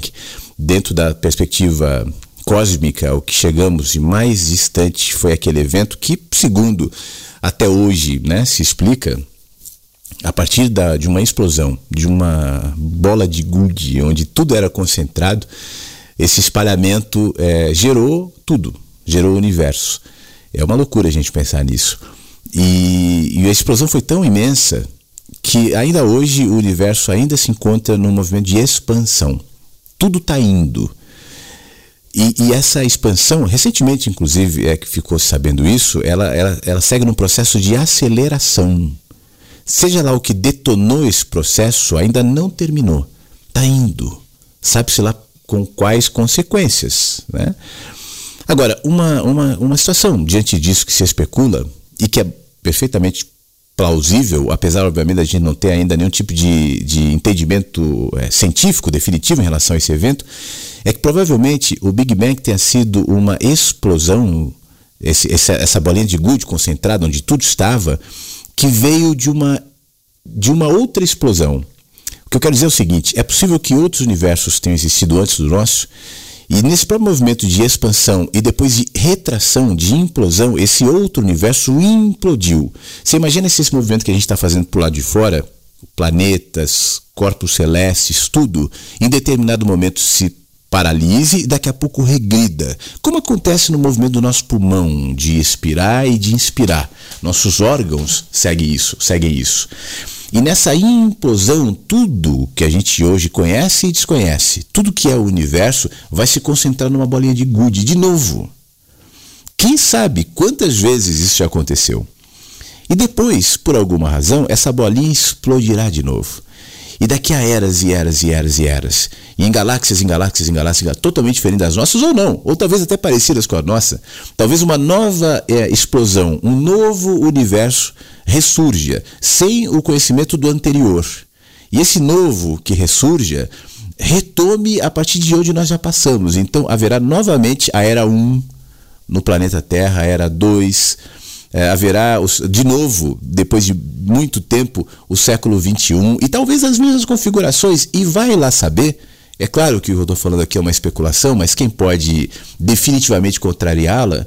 Quem sabe nesses novos universos outros Luizes? Você, por exemplo, esteja, vai saber se essa coisa que nesse corpo chama Luiz já habitou universos anteriores e segue nesse processo que, na nossa percepção temporal, mas que não é evento restrito à nossa percepção temporal, se pareça com um loop. Vai e volta, vai e volta, vai e volta, vai e volta. Bom, eu estou falando do macro, né? desse movimento do universo. Você falou da entropia, do desgaste, do envelhecimento, do fim das coisas. Mas olhando sobre essa perspectiva, primeiro a partir da perspectiva macro, mas se eu trago isso para a perspectiva micro, não te parece que essa nossa sensação de que as coisas tendem a se destruir, de que, o mais, que é mais fácil é destruir do que construir. Será que isso não é uma percepção limitada? A minha condição também temporal, como eu li hoje no Ed, no Eden. Por exemplo, se eu tivesse dimensão real do tempo, ao me deparar com algo que foi destruído, ou seja, acabou, eu perceberia que esse acabou é só um jeito de chamar. Ele só se modificou e se transformou em outras coisas. É mais fácil você rasgar um papel do que você, ou você rasgar um pano do que você costurar um pano. Mas quando eu rasgo o pano, ele se transforma em um monte de paninhos pequenininhos. E cada paninho pequenininho tem um significado na realidade. A minha pressa em dizer é mais fácil destruir do que construir tem a ver com a minha habilidade, primeiro de enxergar que aquilo que foi destruído não necessariamente foi. O próprio tempo, percebido a partir de outro conceito, me denunciaria que aquela destruição é só o começo de outras coisas, como do nosso próprio universo. O nosso Big Bang talvez sinalize a destruição de universos anteriores. E aqueles habitantes vendo o fim daquele universo, a implosão daquele universo, sabe-se lá como isso aconteceu, talvez tenham tido questões parecidas com a sua, dizendo: Mas tudo está acabando. É o fim do mundo é o fim do universo. Acabou. Tudo virou uma bolinha de gude. E daqui a pouco, vum, a bolinha de gude virou o, a, o Big Bang que trouxe a renovação. Mal sabiam os nossos Luizes e Flávios daquela era, daquela condição, que para que novos Luizes e Flávios com variações, novos universos, novas realidades surgissem, era necessário esse movimento. Por isso, Luiz, é, eu não vejo muito bem a questão dessa maneira. É mais fácil destruir do que construir, porque na realidade toda destruição representa um novo começo, uma nova situação, um novo horizonte. Essa é a dinâmica natural é, colocada em tudo, do macro universo ao micro minha vida. Quando eu destruo a minha infância, eu estou nascendo para a minha adolescência e depois ela é destruída para que então a juventude, e então a vida adulta, e então a meia idade, e então a velhice. E quando a velhice acabar e for destruído nessa minha condição humana, sabe-se lá que outros universos a partir daquilo que sou surgirá não só eh, falando espe especificamente de mim, mas falando da realidade também. Mais cedo eu estava dizendo que cada movimento micro nosso está compondo realidades que a gente não tem acesso, que a gente desconhece. Para que essas realidades existissem, era preciso que nós passássemos por aqui também. No fim das contas, o, o Luiz, isso que eu estou dizendo não é científico, é só uma percepção, é só um sentimento meu. Eu acho que cada mínimo movimento de cada um de nós não tem a ver só com a realidade imediata daqueles que estão à nossa volta ou convivem no nosso tempo.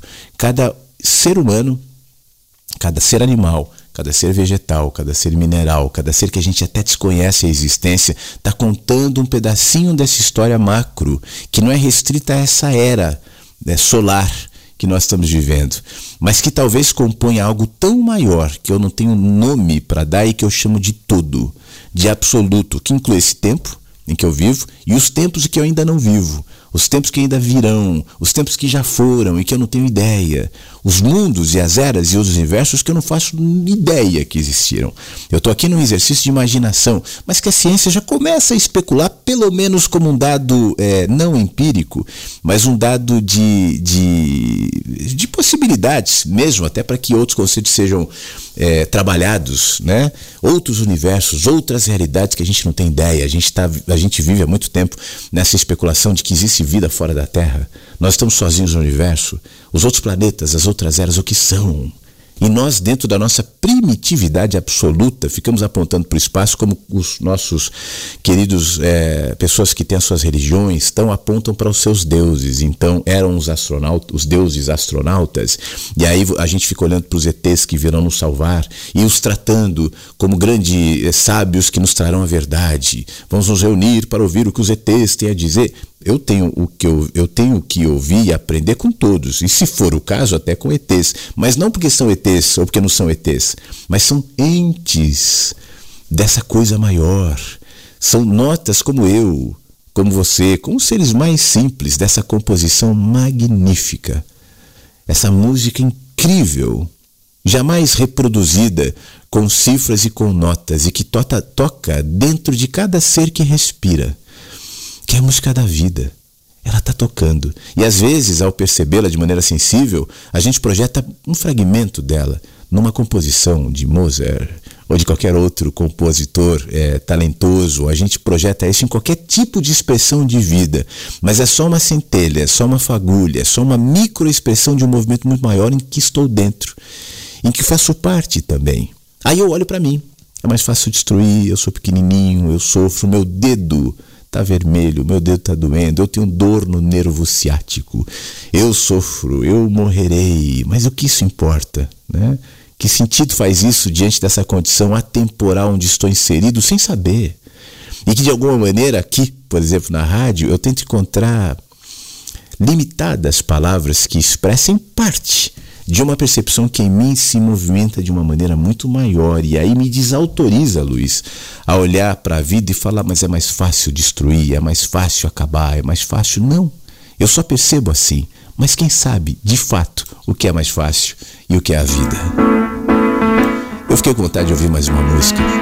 Você viu que já era para ter encerrado, mas nem vou encerrar. Se tiver mais áudio, mais mensagens, virão depois dessa música. Se não, a gente dá tchau depois dela, mas vamos falar agora de um novo tempo. Num novo tempo, apesar dos castigos, estamos crescidos, estamos atentos, estamos mais vivos para nos socorrer, para nos socorrer.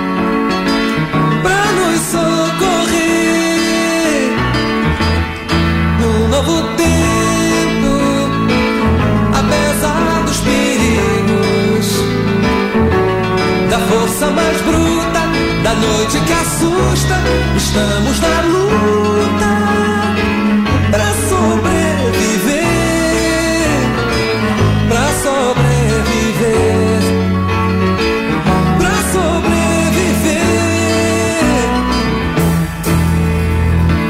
pra que nossa esperança seja mais que vingança, seja sempre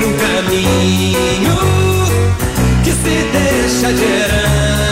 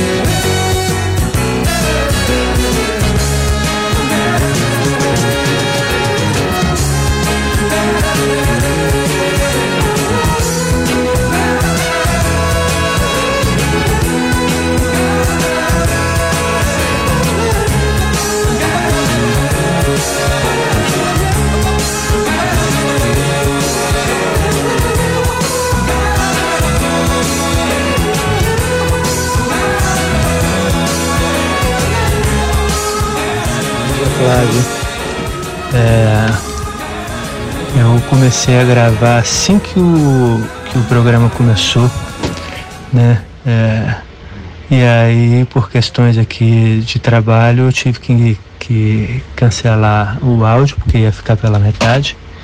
E, e aí corre para lá, corre para cá, faz uma coisa, faz outra. É, a minha mensagem que ia ser a primeira vai ser a última, sei lá, talvez, não sei. Mas, cara, massa. É, eu, eu cliquei aqui na rádio é, antes das oito, um minutinho, e aí oito horas é, começou o programa ao vivo, eu achei massa. É, como, como a gente a gente sente falta de coisa boa, né? Esse programa é muito bom. É, como alguém disse aí quase agora, você fez uma coisa fantástica. Esse, essa rádio é uma coisa fantástica. É, é isso aí, meu amigo. Muito obrigado pela, pela sua disposição de estar tá alimentando é, é, esses pássaros que que vem visitar essa árvore chamada Rádio Inverso. Um abraço, boa semana para você, é, boa semana para todo mundo. E ah, eu, eu ia fazer um comentário rápido aqui, espero que seja. É, quando eu era mais jovem, muito mais jovem, é, tinha uma estava acontecendo uma questão na minha vida que eu não resolvia não resolvia não resolvia né e essa minha mania de procrastinar as coisas de achar que é, eu vou resolver quando isso acontecer quando aquilo acontecer porque eu não quero ser injusto porque eu não quero ser assim que eu não quero fazer assado.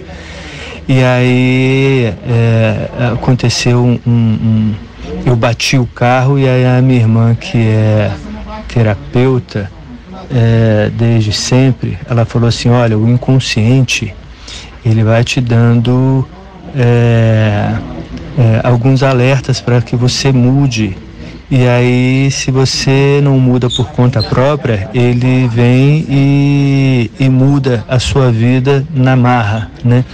Eu achei aquilo meio maluco tal, mas é, me lembrei disso quando você estava falando aí que é, o nervo ciático, é, o pé que, que virou, não sei o que aconteceu e, e o que será isso, né? É, quem sou eu para dizer? Não sei de nada da vida, mas me lembrei dessa dessa passagem da minha vida que minha irmã falava. O inconsciente manda recados. Se você não não age. Eu preciso reconfigurar esse, esse aqui para não cortar o fizinho. Ele corta com um segundo, mas ele disse se você não age, provavelmente foi o, o universo dar um jeito, né, de te fazer perceber. É, sabe, Rubens, poxa vida, muito obrigado. É, para mim isso é cada vez mais claro. E eu não penso que o universo está regendo, né, e impondo situações é, direcionadas para aquela pessoa aquele intuito eu acho que a coisa mais automática. Assim como a, amanhã não precisa fazer esforço para que a tarde venha, e muito menos não é por conta do esforço da tarde que a noite chegou. As estações e os processos todos da vida. É, eu acredito muito nessa música, nessa orquestra, nessa melodia que propõe harmonia. E sempre quando a gente entra em desarmonia com essa música, não só a música ampla, da vida, mas a música individual, porque nós somos cifras, notas e músicas também dentro de uma composição maior.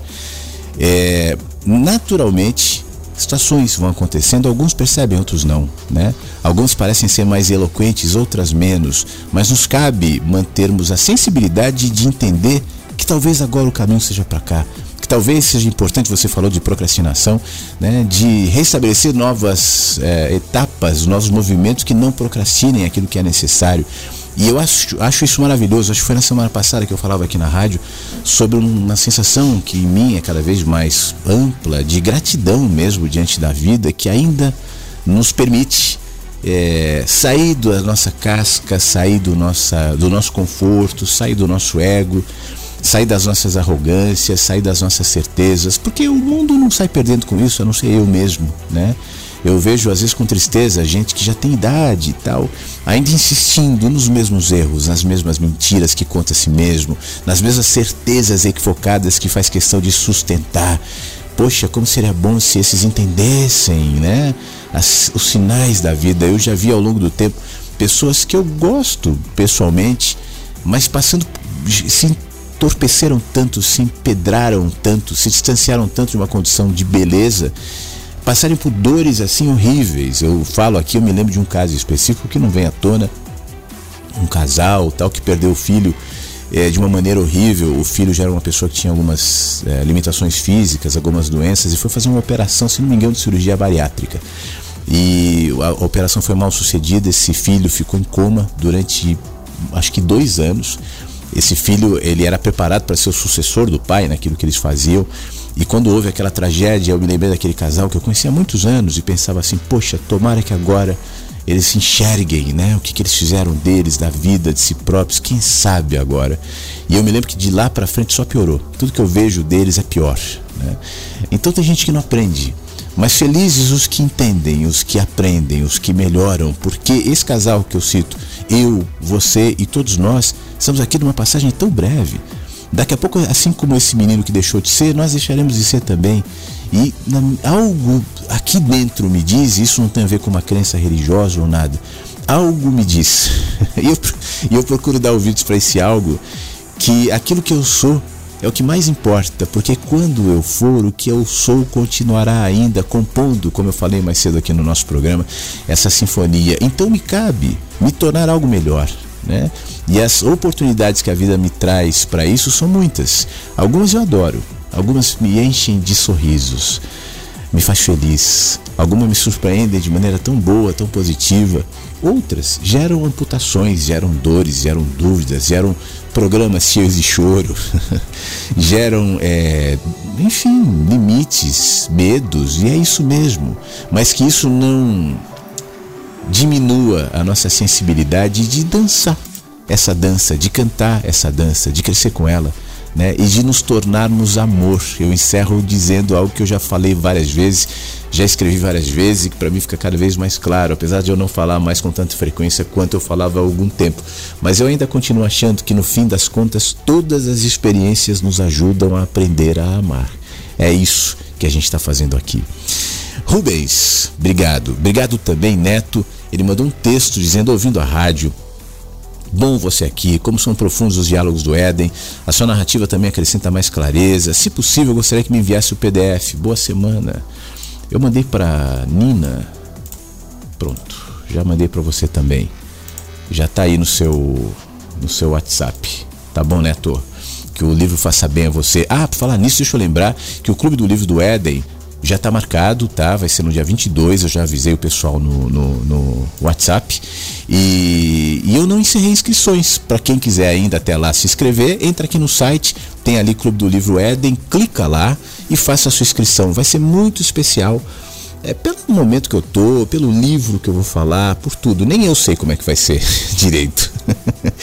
eu te confesso que eu não estou fazendo muitos roteiros, muitos planos, muito nada. Eu vou deixar sabe? E, vou, e vai fluindo diariamente nos conteúdos que a gente vai trocar a partir do WhatsApp e depois as lives que eu farei semanalmente. Eu vou ficar especialmente feliz se os que ainda não se inscreveram, se inscreverem para que a gente esteja juntos. Faça isso quanto antes aqui no, no site da rádio, já que dia 22 começa o Clube do Livro Éden, tá bom? Amanhã provavelmente vai ter programa. Estarei aqui, avisarei no Instagram, mas tudo acho que se movimenta para que amanhã às 8 a gente se encontre novamente. Um beijo, obrigado por ter vindo, obrigado pelas palavras, obrigado por estar aí. Fica bem, se cuida e até amanhã.